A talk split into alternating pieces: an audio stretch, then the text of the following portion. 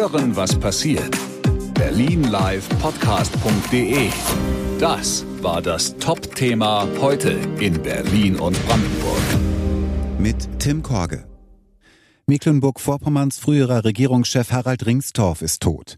Der SPD-Politiker starb am vergangenen Donnerstag im Alter von 81 Jahren. Das teilte Ministerpräsidentin Manuela Schwesig heute mit unter Berufung auf seine Ehefrau. Ringstorff hatte die Landesregierung zwischen 1998 und 2008 zehn Jahre geführt.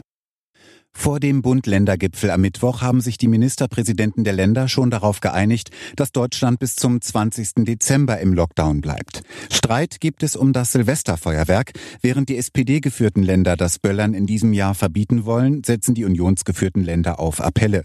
Große Partys wollen sie aber auch nicht, sagte Bayerns Ministerpräsident Söder in der ARD. Mir macht ehrlich gesagt mehr Sorgen Silvester und die Ferien danach. Wir sollten den Erfolg, den wir bis dahin erarbeitet haben, dann nicht wieder durch Leichtfertigkeit verspielen. Darum müssen wir bei Silvester auch darauf achten, keine Partys eben, keine großen Partys und auch keine Menschenansammlungen, beispielsweise vor dem Brandenburger Tor.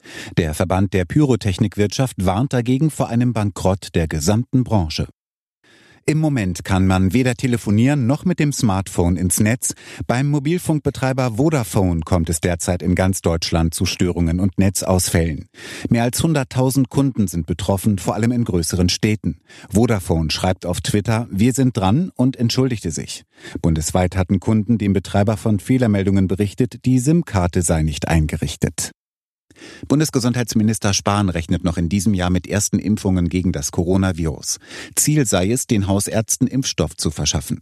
Am Anfang stünden allerdings die geplanten Impfzentren. Erst fangen wir an mit den Impfzentren, weil wir auch priorisieren müssen, weil wir nicht von Anfang an ja für alle gleich ausreichend Menge haben und weil der erste Impfstoff einer ist, äh, der bei minus 70 Grad Logistik und Aufbewahrung braucht. Inzwischen hat auch der britisch-schwedische Pharmakonzern AstraZeneca einen Corona-Impfstoff vorgestellt. Das Serum sei zu 70 Prozent wirksam, teilte das Unternehmen mit. Damit wäre der Impfstoff deutlich weniger wirksam als die Seren von Pfizer BioNTech und Moderna. Die Liste abgesagter Weihnachtsmärkte in Berlin wird immer länger. Auch am Alexanderplatz und vor dem Roten Rathaus fallen sie in diesem Jahr Corona-bedingt aus. Die Veranstalter rechnen mit einer Verlängerung des Lockdowns bis zum 20. Dezember. Selbst falls danach Beschränkungen wegfallen sollten, rechnen sich die Märkte nicht.